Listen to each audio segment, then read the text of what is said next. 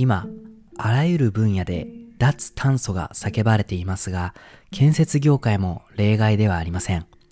建物のセメントから出される温室効果ガスは世界全体の排出量の約8%。その量は航空業界と比較しても格段に高く、温室効果ガス削減は建設業界の必須課題です。そんな中、イタリア・ボローニャで粘土を原料とした建設プロジェクトテクラが進行しています。完成すれば世界初の 3D プリントクレイハウスコミュニティとなります。テクラの特徴は3つ。自然素材であること、3D プリントであること、そして地産地消であることです。まず自然素材については粘土や砂、これに米の藁やもみ殻、石灰を混ぜ合わせたものを建築資材にしています。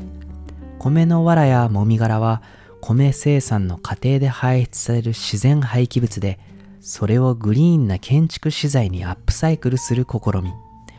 もみ殻はまた自然な断熱効果を生み出し、外壁の干渉剤としても使えます。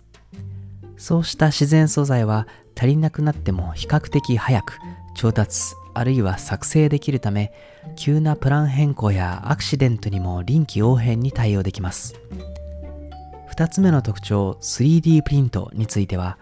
最大50平方メートルの範囲で印刷可能な大型 3D プリンタークレーンワスプを複数台稼働し少人数で作業します。これにより時間コストマンパワーともに最小限で済みます。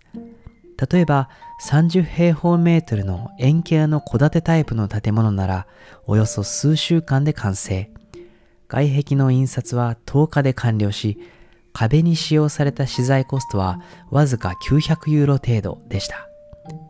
そして3つ目の特徴、地産地消については、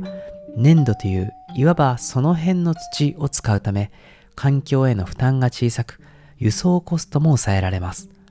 米の藁やもみ殻も地元で廃棄されたもの。これまでは見向きもされなかった資源が価値を持つようになり、そこに金銭が流れ込むことで地域経済が潤い農家支援にもつながります。なお米の藁などを使用するというのは地元スタートアップ初のアイデア。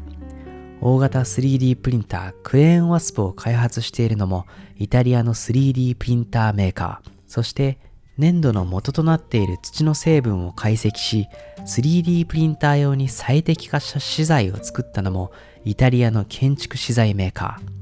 まさに地元の様々な分野の技術を集結したプロジェクトなんです。そして自然素材ということで家を建て誰かが住み最後は土に帰る。全てのプロセスが地域で完結する建物の地産地消が実現するかもしれないんですね。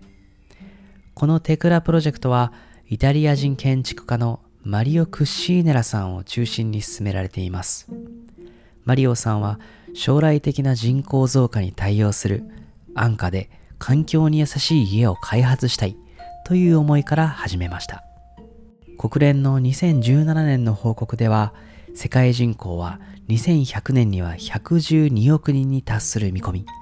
そして2030年には50億人近くが都市部に住んでいると予測されています。すると農村地域の都市化は避けられず、それによる環境破壊も懸念されます。そうした未来にマリオさんとテクラは自然素材、3D プリント、地産地消という3つのコンセプトで備えようとしているのです。